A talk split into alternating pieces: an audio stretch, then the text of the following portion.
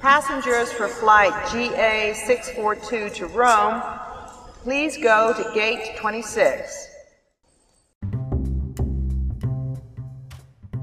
Hola de nuevo a todas y a todos. Mi nombre es Listilla y estoy muy contenta de darles la bienvenida al noveno episodio de Donde nos da la gana. La verdad es que hemos llegado súper lejos ya con estas entrevistas y me refiero a súper lejos porque no creí que fuera a ser tan bien recibido este proyecto y estoy muy contenta y agradecida con ustedes por haber hecho posible este proyecto. La verdad es que yo podría esforzarme, pero sin el público increíble que tengo, nada sería igual. Entonces les quiero agradecer muchísimo por todo el buen recibimiento y el apoyo que me han dado. Pero bueno, esto todavía no se acaba, todavía nos queda este y otro episodio más, así que vamos a ir con la entrevista que tuve con Jimmy. Él se fue de intercambio a Indonesia por medio de una beca súper interesante, así que bueno, voy a dejar que él les cuente todo y vamos a escucharlo.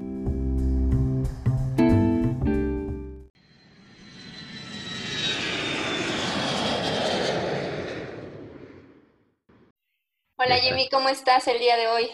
Hola, ¿qué tal Lisbeth? Bien, gracias. Estoy eh, terminando de trabajar y bueno, ya listo para esta plática. Perfecto, pues muchísimas gracias primero por aceptar la entrevista, por regalarnos un poquito de tu tiempo para contarnos tus aventuras. claro que sí, con mucho gusto. Bueno, pues siempre me gusta comenzar con un poquito de introducción de mis invitados, que se presenten ellos para que todos los escuchas pues estén más o menos en, contexto. Cuéntanos un poquito acerca de ti.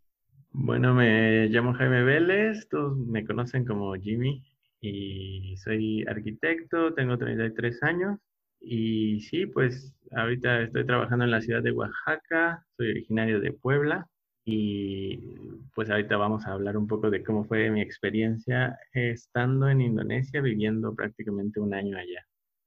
Perfecto. Pues cuéntanos cómo se te ocurre irte a un país tan lejano y tan distinto. Creo que todos pensamos en Indonesia como algo bastante exótico y muy diferente a lo que nos podríamos imaginar. Entonces, ¿cómo es para ti el decir me voy a Indonesia? Pues la verdad fue una inquietud que tenía antes de entrar a la universidad, eh, conocer algún país asiático pero yo no quería ir nada más como turista, ¿sabes? Entonces, eh, entrando a la universidad me puse a buscar algunas opciones de intercambio a algún país asiático y encontré unas becas del gobierno de Indonesia en internet que se llaman las becas de Armasiswa. Y entonces eh, empecé a leer los requisitos, a enterarme un poco, ¿no? De, qué trataba esa beca, que por lo general son becas culturales. Y bueno, solo quise intentar varias veces durante la universidad, pero por tiempo o por algunas otras cuestiones, pues no, no pude. Entonces, una vez terminando la, la carrera, decidí pues ya aplicar a la beca y me la dieron y pues sin pensarlo dos veces me fui. Ok, ¿cómo es este proceso de la beca? ¿Es una beca eh, difícil? ¿Necesitas muchas cosas? ¿Tiene muchos requisitos?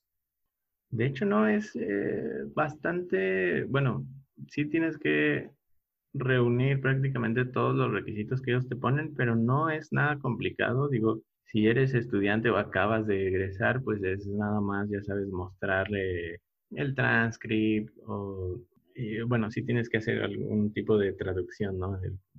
Certificado de estudios, eh, por ahí un comprobante médico, este, que más unas cartas de recomendación, mm, ahorita ya no recuerdo otro, pero bueno, unas cartas motivacionales, ¿no? De por qué quieres ir a estudiar la cultura indonesia, la cultura del sureste asiático. Y bueno, eso lo toman mucho en cuenta el por qué quieres irte y sobre todo que que, vean ese deseo de aprender su cultura. ¿Hace cuánto tiempo te fuiste? Me fui en el 2018, en agosto de 2018. Bueno, tiene poquito relativamente. Pues ahora sí, ya tienes tu carta de aceptación, el gobierno te dice que te recibe en Indonesia. ¿Cómo es este proceso de llegar a un país totalmente diferente? Eh, sí, bueno, cabe aclarar que antes de irte tienes contacto con la embajada indonesia aquí en la Ciudad de México. Si eres de los seleccionados para ir a estudiar allá con esta beca, ellos te ofrecen un, curso, ¿no? Del, lenguaje, que es el Bahasa Indonesia, para que no llegues como en ceros, ¿no? Pero lamentablemente como yo estaba en otra ciudad, pues no pude ir a tomar ese, ese curso. Y bueno, llegando allá, pues sí te dicen que la, la principal eh, forma de comunicarse es a través del inglés. Eh, incluso en la universidad y algunos compañeros que, te ayudan a instalarte y esas cuestiones, pues eh, la mayoría del tiempo es comunicación en inglés. Una vez llegando allá, pues sí es completamente distinto, ¿no? del clima, de cómo eh, los aeropuertos son tanto diferentes, pues la gente te trata de hablar en su idioma y en su inglés, ¿no? Entonces es como tratar de agudizar el oído lo más pronto posible para entenderlo más rápido.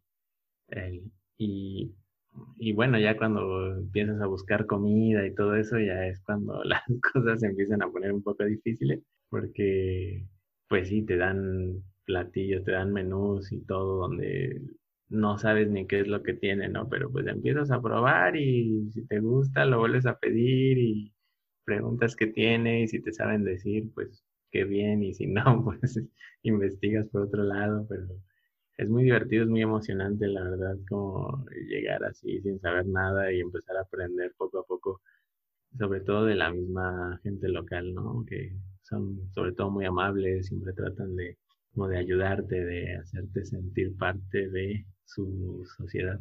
Pues al menos eh, esa es una ventaja muy grande, el que la gente sea amable y te reciba, porque pues si son fríos y secos, creo que cuesta un poquito más la adaptación. Sí, así es. Y sobre todo cuando nos dicen que, por ejemplo, ellos son en, en Indonesia, la mayor parte de la población es, es musulmana. Entonces, pues, eh, te imaginas como muchas cosas, ¿no? De, ay, bueno, yo no conocía antes a ningún musulmán, ¿no? Entonces no sabía cómo, cómo podían eh, reaccionar a personas pues que no llevan su religión, este, que tienen otra, otra cultura más del, oeste, Y no, para nada, ellos son muy amables y ven a alguien extranjero, siempre tratan de enseñarle palabras básicas, de explicarles un poco acerca de, del barrio, de cómo funciona, de la gente. Creo que el primer día que llegamos allá, unos señores eh, en un pequeño restaurantito nos invitaron a probar unos tés de jengibre calientes ah, y estábamos como a 38, 40 grados de temperatura, entonces fue algo extraño, ¿no? Que nos ofrecieran bebidas tan calientes en un clima tan cálido, entonces eh, ya después nos explicaron que era muy bueno para adaptarse como precisamente al calor y que tu cuerpo se empiece a, empiece a entrar como en esa en esa temperatura y se acostumbra poco a poco. Entonces sí, son bastante accesibles, te, te tratan de involucrar pues, en su estilo de vida. Ok, ¿tú te fuiste solo o te fuiste con más mexicanos? En el aeropuerto de la Ciudad de México conocí a otras dos chicas. Una venía de, de San Luis y la otra chica venía de Mérida. Entonces coincidimos en el aeropuerto ya nos presentamos y, y bueno, los tres íbamos eh, por parte de este programa de la beca de Armacidua y, e íbamos a estudiar diferentes cosas en diferentes ciudades. Entonces, pues fue bueno conocer a, a otros mexicanos antes de llegar, porque todos teníamos como las mismas inquietudes de cómo iba a ser Indonesia, qué, qué, qué es lo que pensábamos, pero pues al final los tres teníamos las mismas ganas y sí, la, misma emoción de llegar allá y, y empezar a conocer. Claro. ¿Tú qué estudiaste y en qué ciudad? Estudié arquitectura en la ciudad de Puebla, aquí, y llegando a Indonesia, estudié Batik en la ciudad de Yogyakarta. Eh, ¿Qué es este, esta rama que nos mencionas en Indonesia? El batik es un, es un estilo de teñido de ropa tradicional indonesio, eh, donde usan eh, bastante cera o eh, pigmentos para hacer esta ropa muy, muy tradicional, ¿no? Sobre telas de algodón.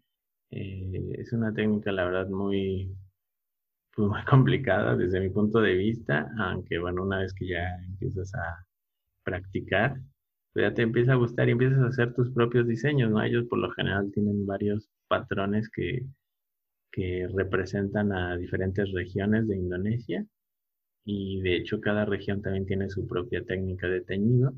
Y bueno, a mí me, me, me llamó la atención esta técnica porque pensando como dentro de mi carrera, a lo mejor en algún futuro podría llegar a aplicarla, no sé, en diseño de interiores, cosas así. Entonces, por eso es que decidí ir a estudiar un poco eso. Ok, ¿en qué ciudad me dijiste que estabas, perdón? En la ciudad de Yogyakarta. Ok, ¿cómo describes la ciudad de Yogyakarta? ¿Qué es lo que más te gustó de estar allá? Mm, mira, es una ciudad donde todavía existe un sultán y es una ciudad que tiene, sobre todo en la parte de, digamos, de su centro, es una ciudad todavía bastante vieja y que mantiene las costumbres de hace muchos años. Entonces, a las afueras del centro, pues ya puedes ver una ciudad un poco más moderna, y bueno, también hay templos impresionantes, hinduistas, budistas. Entonces, para mí lo mejor de Yogyakarta es que en la misma ciudad conviven personas de diferentes creencias, diferentes religiones. Eh, se puede ver el paso del tiempo a través de la ciudad en todas sus construcciones y creo que todos conviven en una armonía impresionante, ¿no? Eso es lo que más me gustó de ella. ¿Y qué otras ciudades conociste en Indonesia? Bueno, el primer contacto con Indonesia fue en la capital, en Yakarta, porque ahí llegaron nuestros vuelos internacionales y ahí era como el punto de reunión para todos los becarios de esta de Dharma Y estuvimos dos, dos días en la ciudad de Yakarta al principio y pues la verdad es una metrópolis, bueno, es una ciudad bastante grande, con muchísimo movimiento. Eh, podríamos decir hasta cierto punto caótica, pero pues sabes que el caos también tiene su, su gracia, ¿no? Su, belleza. Y, y aparte de Yakarta, estuve en otra ciudad que se llama Malang, estuve en una ciudad que se llama Yepara, estuve en otra ciudad que se llama Solo. Y ahorita no recuerdo alguna otra, pero y algunas otras dos, pero no recuerdo ahorita los nombres. Ok, y de todas estas, ¿cuál es la que más te gustó? Yo creo que yo, Yogyakarta, porque pues sí, eh, la mayor parte del tiempo estuve ahí, estuve conociendo como todos los, rincones de la ciudad y andaba en mi moto por todos lados, recorriendo la ciudad nada más por el simple gusto, ¿no? De, de, conocer. Y pues sí, es, es una ciudad muy bonita. A lo mejor eh, si lo ves como desde el punto de vista turístico, a lo mejor no le encuentras tanta gracia, pero ya una vez viviendo ahí te das cuenta que tiene, tiene su encanto. Claro, de hecho ese es uno de los temas recurrentes pues de los que platicamos, ¿no? Cuando estamos en entrevista, muchos otros invitados, es lo que hemos eh, concluido, de que definitivamente es súper diferente irte de turismo a irte a vivir como local a otro país y a otra ciudad. Entonces, pues, ¿qué más viviste como local estando allá? Me, me, gustó mucho esta parte de las motos, porque si algo he leído de Indonesia es que pues se mueven mucho en moto, por ejemplo. Entonces, ¿qué otras cositas podrías como añadirnos para complementar esta descripción de, la vida en Yogyakarta? Eh, sí, es, una, es una ciudad que todo el tiempo está activa. Y sí, efectivamente el tráfico es eh, por lo general a través de las motos, motocicletas por todos lados, que los ah, sí hay bastantes automóviles, pero por lo general se rigen más al, al, al tráfico de las motos, incluso aquellos que conducen automóviles manejan muy despacio porque le dan toda la preferencia a los motociclistas.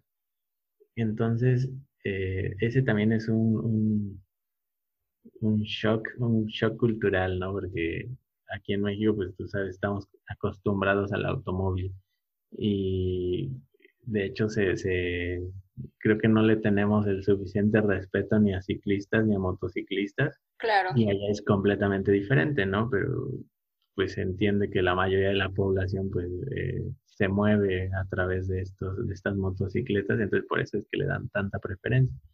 Y bueno, también es acostumbrarse, por ejemplo, a las mezquitas, ¿no? A los llamados a oración a las 4 de la mañana.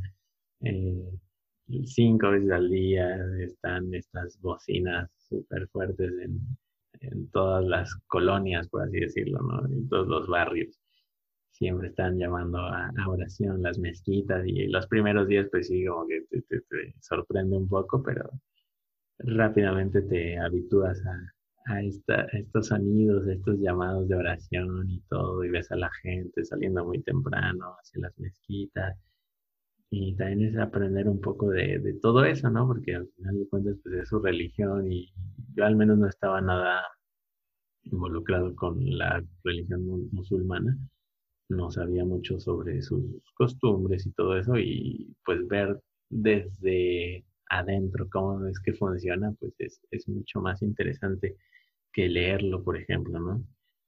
Y bueno, también salir un poco de lo que es la ciudad, los alrededores son hermosos, la verdad, tienen, eh, es, es un país tropical, entonces todos los paisajes, pues es como selvático, ¿no? Todas estas imágenes que nos enseñan en internet de los campos de arroz como plataformas, como estas escalinatas verdes, eso ya cuando lo ves en vivo es impresionante. E igual las cascadas, las playas, es, muy bonito, la verdad, toda la, sobre todo la cuestión de la naturaleza, los volcanes, hay varios volcanes activos cerca de Yogyakarta. Y bueno, ya tuve muchos compañeros europeos que pues no están habituados a, vivir cerca de volcanes activos y bueno, yo como soy de Puebla, pues ahí tengo el poco todo el tiempo, ¿no? Pero para ellos era como, o sea, les asustaba mucho tener eh, ese tipo de naturaleza tan cercana. Ok. Pero pues sí, también se adecuaron a eso, a los temblores, también es una zona sísmica. Eh, o sea, todos los días hay algún sismo de poca intensidad, pero todos los días hay, hay sismos allá. Ok, ese es un dato muy interesante. Y en cuanto al clima, ¿te costó trabajo adaptarte de alguna manera o fue algo un poco más sencillo?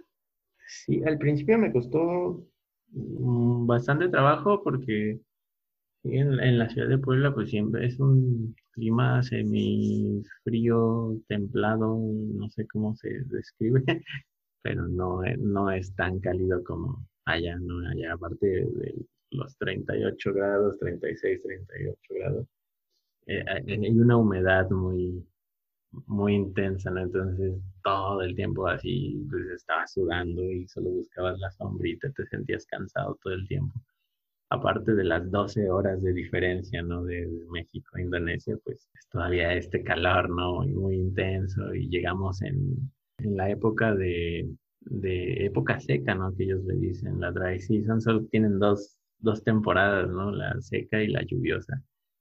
Aquí no hay más estaciones nada, solo la temporada seca y la temporada de lluvia. Entonces llegamos todavía a finales de la, de la seca y pues sí, el calor era muy intenso.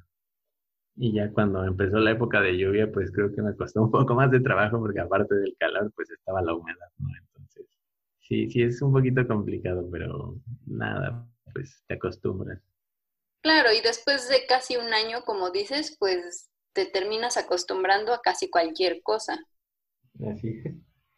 Eh, vamos a pasar a uno de mis temas favoritos, que es la gastronomía. ¿Cómo es la comida en Indonesia? ¿Qué es lo que más te gustó y algo que de plano hayas dicho, no me lo como? Pues creo que probé todo lo que me dieron, ¿eh? Ok. La verdad no hubo algo que dije, no me lo como, pero sí, claro que tuve mis preferencias. Se podría decir que comen bastante sano, a excepción que todos lo fríen, ¿no? Entonces, sí usan mucha verdura, muchas frutas, mucho pollo, pescado, huevo, todo eso, pero prácticamente todo es frito. Entonces, todo lo, sano que podría ser con este arroz, ¿no? Que es arroz hervido y vegetales y todo eso, pues de repente pues lo fríen tanto que ya pierde un poco lo sano, pero es muy rico, es, es deliciosa la comida que preparan. Y ahí, sobre todo, es arroz en todas las comidas, ¿no? Desayuno, comida y cena, no falta el arroz. Arroz hervido, así sin sal, nada, ni puro arroz hervido. Y ya nada más lo acompañas ya sea con vegetal, con huevo, con pollo, con tempe, que bueno, que es este como tofu. Y ya, o sea, todo, vas haciendo ahí tus combinaciones según lo que se te antoja. Ok, ¿tú aprendiste a cocinar alguna receta típica de Indonesia? Eh, sí, de hecho, en, febrero, yo llegué allá en agosto del 2018 y en febrero del 2019 fue a visitar uno de mis primos, que es, es, chef, por cierto. Entonces él empezó a, meterme ese gusanito, oye, ¿por qué no nos aprendemos unas recetas, ¿no? Para cuando estemos ya en México, pues prepararlas, ¿no? Y no extrañar esto que pues, está muy bueno. Y sí, eh, a dos personas donde siempre íbamos a comer, eh, si les preguntamos algunas recetas. Y sí, la verdad es que aprendí al menos bien, bien dos platillos de allá. Ok, ¿cuáles son estos platillos? ¿Cómo se preparan? Digo, no los vamos a preparar nosotros, pero más o menos para darnos una idea de qué son.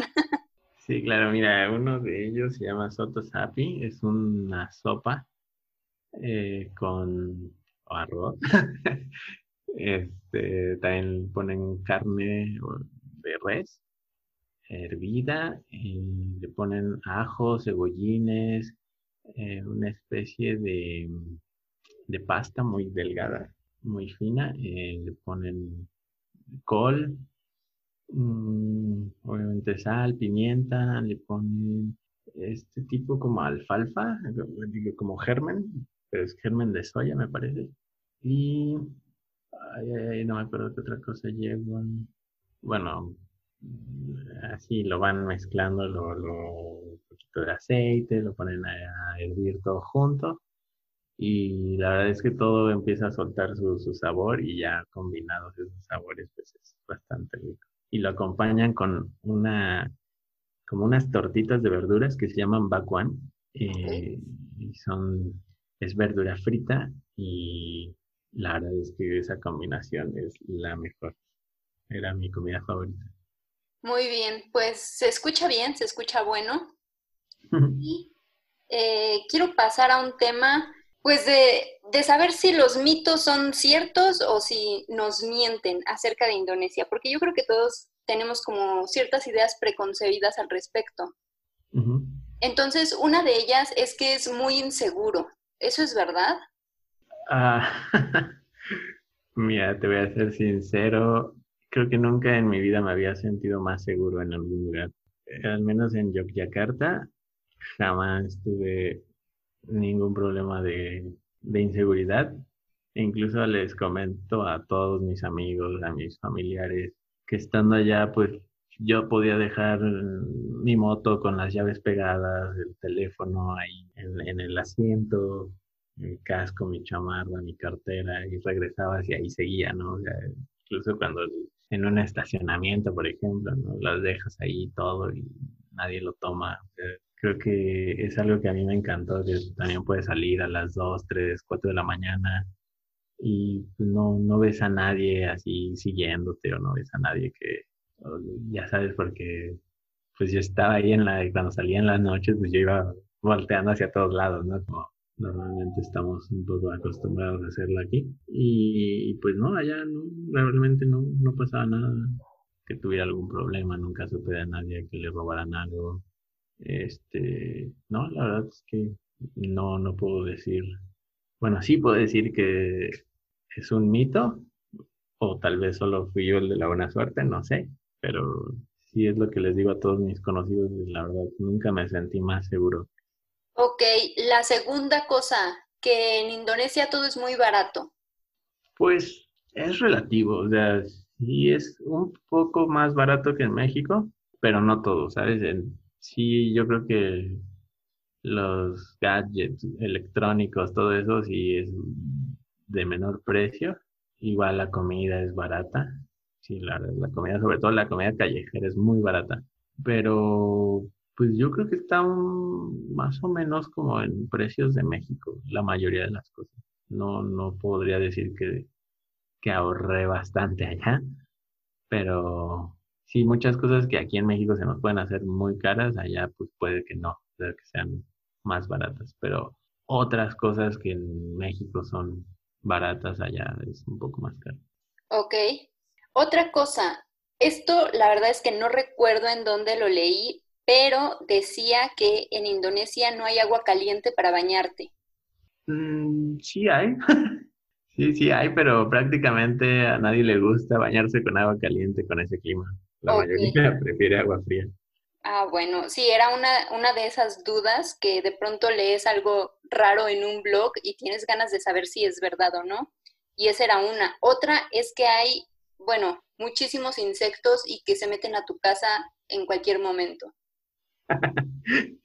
Eh, bueno, sí, eso sí es cierto. La verdad, la, arquitectura en Indonesia es bastante, mm, bueno, no, no quisiera llamarla frágil, pero sí tienen como muchas ventanitas, muchos espacios para, para ventilar, pero son bastante oscuras por dentro, ¿no? O sea, son ventanas muy pequeñas que permiten la ventilación, pero no tanto la iluminación. Y sobre, por estos eh, pequeños orificios, ¿no? De ventilación, siempre te encuentras de todo, hormigas, este, moscos, moscas, avispas, cucarachas, porque pues es un clima caliente, es un clima donde hay todo este tipo de insectos. Y no nada más eso, hay lagartijas, hay, este, hay otras que son más grandecitas que las lagartijas, que hacen unos ruidos muy, muy extraños, pero eh, pues no, o sea, yo creo que es, es, casi imposible lidiar con todos estos insectos y, llega también el punto en el que ya te habitúas a verlos y a convivir con ellos, o sea, eh, si te pones como a, ya sabes, de cacería de insectos, pues no, o sea, nunca, nunca terminas. Claro.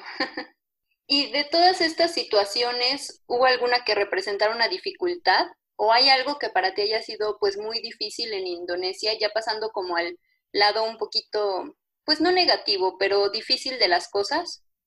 Yo creo que sí llegó un punto en el que el idioma se volvió un poco barrera, sobre todo porque algunas personas, algunos, gente local, me confundían, o sea, ellos me consideraban como si yo fuera indonesio.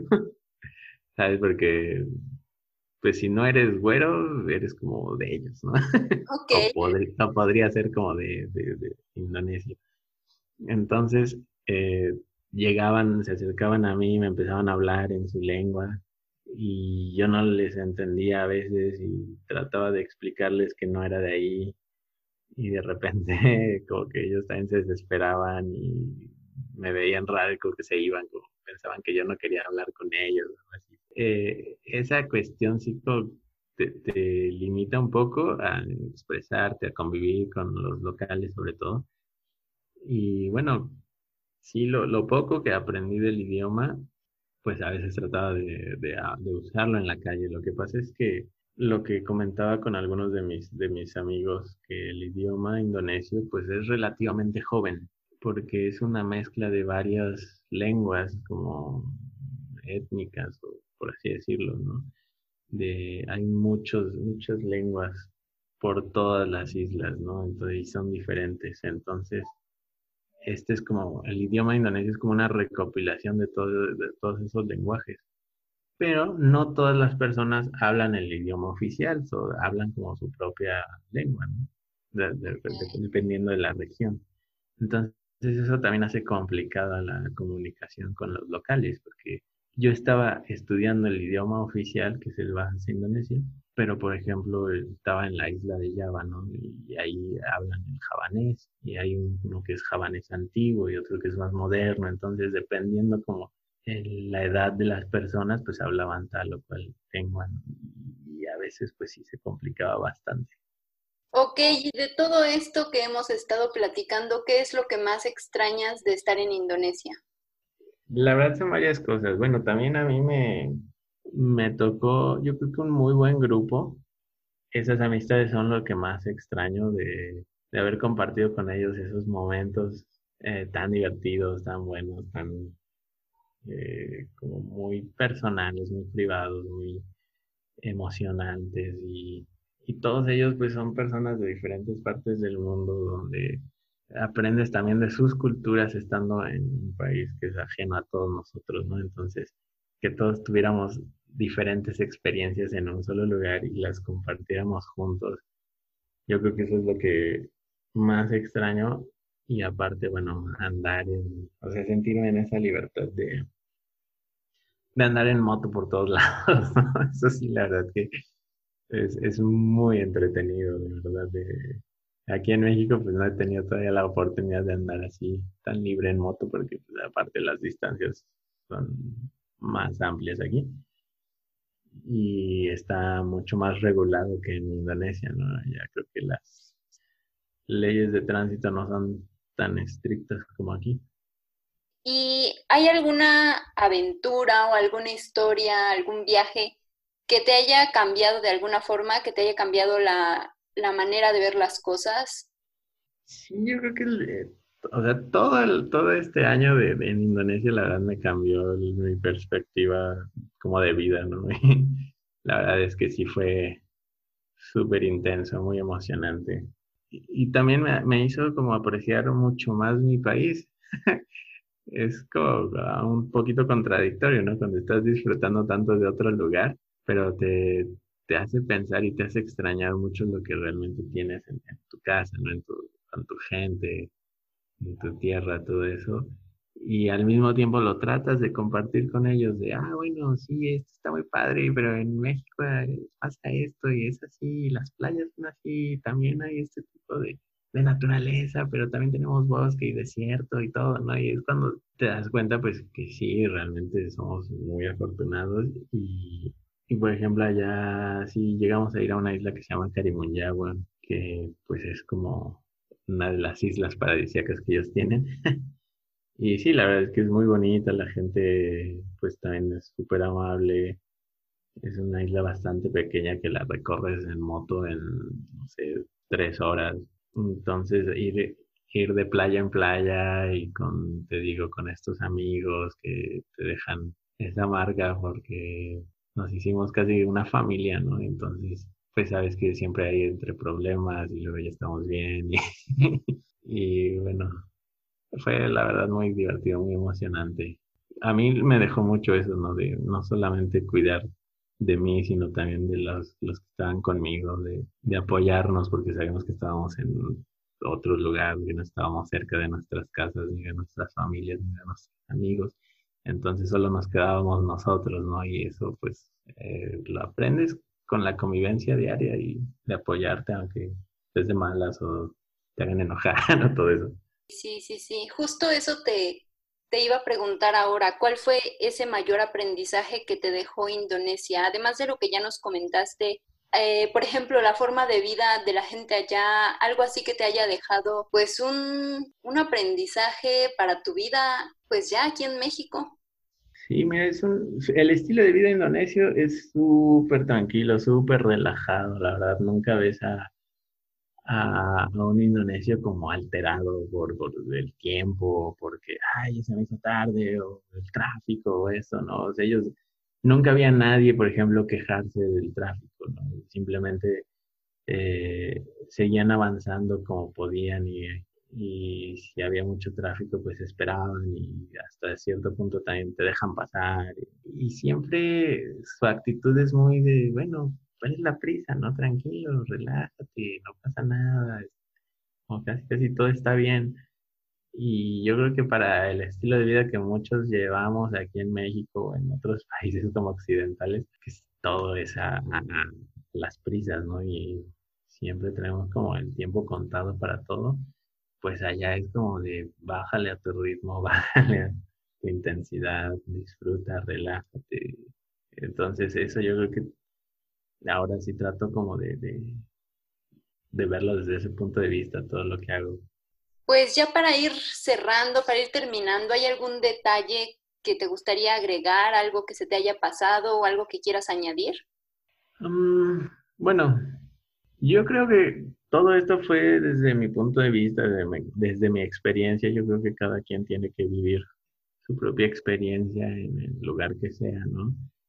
Y como decimos, que cada quien habla como le va en la feria.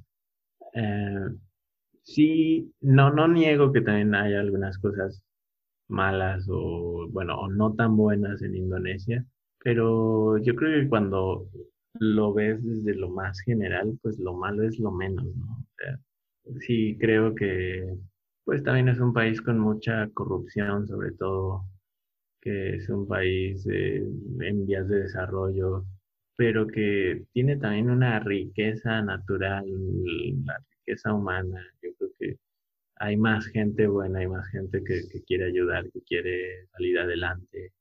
Yo me sentí muy identificado, sobre todo con México, ¿no? Porque yo siempre los o sea, siempre llevas como esa comparación, ¿no? De, ay, esto también pasa en México, y esto también pasa en mi país, y también hay corrupción, y también hay gente que está en la calle pidiendo comida, y bueno, pero eso a mí, por ejemplo, me impactó, ¿no? Que allá en, Indonesia alguien que pide comida en las calles, pues siempre encuentra a alguien que, que le da. O sea, no, no había nadie que, que se durmiera con el estómago vacío, ¿no?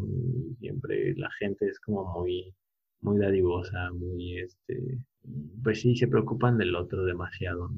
Si ven a alguien así tirado en la calle, pues al menos le, le, tiran un suéter, le tiran alguna cobija, una sábana o algo. Entonces, eso fue algo que me, me conmovió más, me conmovió bastante porque a pesar de todos sus problemas y carencias y todo lo que puedan llegar a tener, eh, no pierden como ese sentido humano, ¿no?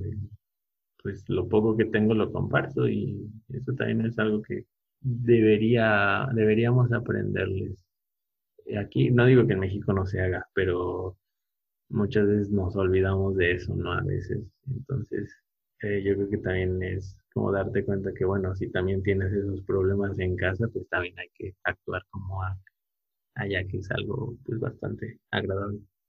Ok, me parece, pues sí, me parece muy bonita esta última reflexión que haces y ya para terminar con toda esta entrevista que me ha parecido, se me ha pasado muy rápido el tiempo, la he disfrutado muchísimo. Me gustaría que nos compartieras tus consejos y recomendaciones para todas las personas que tengan ganas de irse, pues no solo a Indonesia, ¿no? sino a cualquier otro país del mundo. ¿Tú qué les recomiendas desde tu experiencia?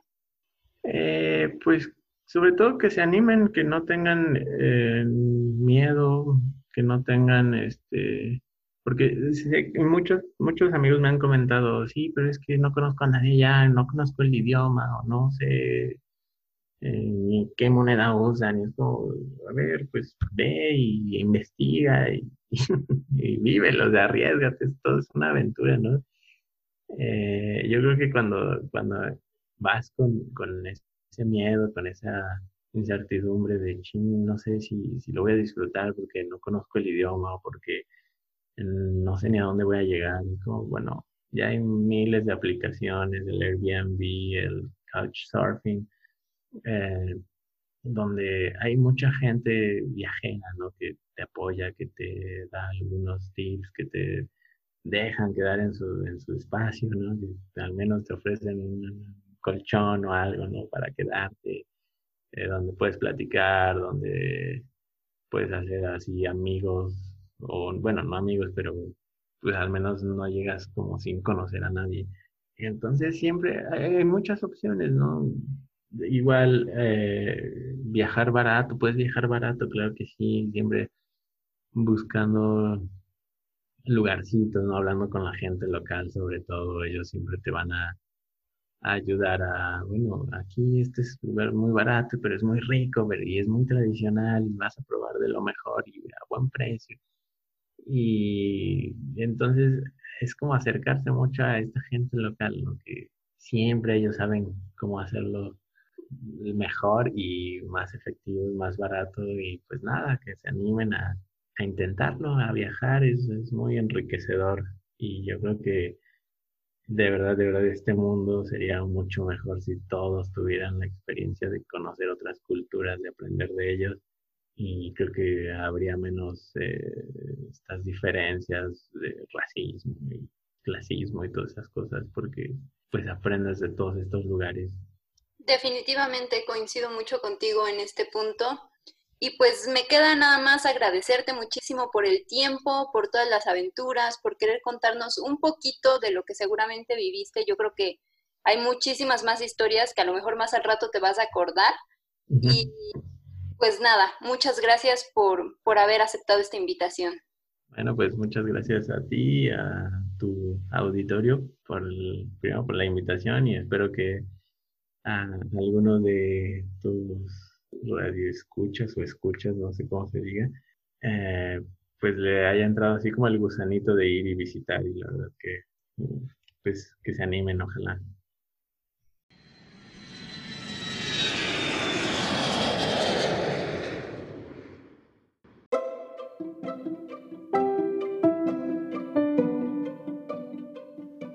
Así terminamos el noveno episodio y quiero decirles que yo hace un año apliqué a esta beca Dalmasiswa. Obviamente por cuestiones del coronavirus y todo lo que ya sabemos, se canceló la beca el año pasado y también para este año 2021 es lo más probable.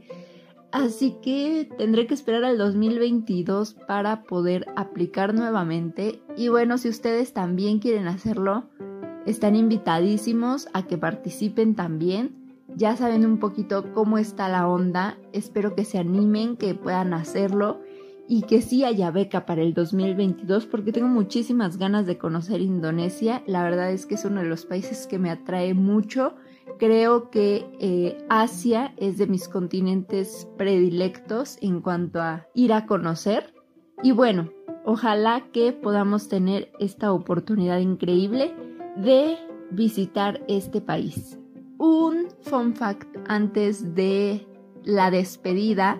Eh, yo no conozco a Jimmy en persona. Nos conocimos gracias a una amiga en común que yo conocí en República Checa y en Indonesia. Entonces, cuando yo le pregunté a ella acerca de esta beca, porque también se fue con esta beca, me dijo, no, pues yo conozco a un chico mexicano, te paso su contacto. Y así fue como nos conocimos. Y se me hace increíble la cantidad de personas que puedes conocer a través de otras personas que conoces en distintos lugares del mundo. La verdad está muy muy padre, a mí me hace muy feliz, me gusta mucho eh, conocer personas nuevas que me puedan aportar muchísimo y bueno, Jimmy no fue la excepción y hoy lo tuvimos aquí en entrevista, así que estuvo, estuvo muy genial.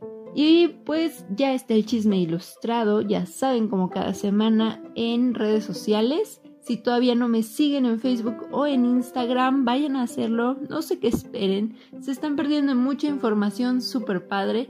La verdad es que cada semana busco datos interesantes sobre los países para que a todos nos den más ganas de visitarlos. Obviamente cuando se pueda.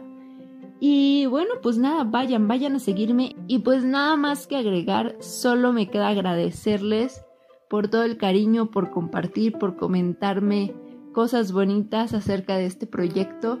Estoy muy emocionada, estoy ya planeando la segunda temporada porque siento que todavía hay mucho que contar, mucho que decir, no solo de mi parte, sino de muchas otras personas que han tenido estas experiencias increíbles.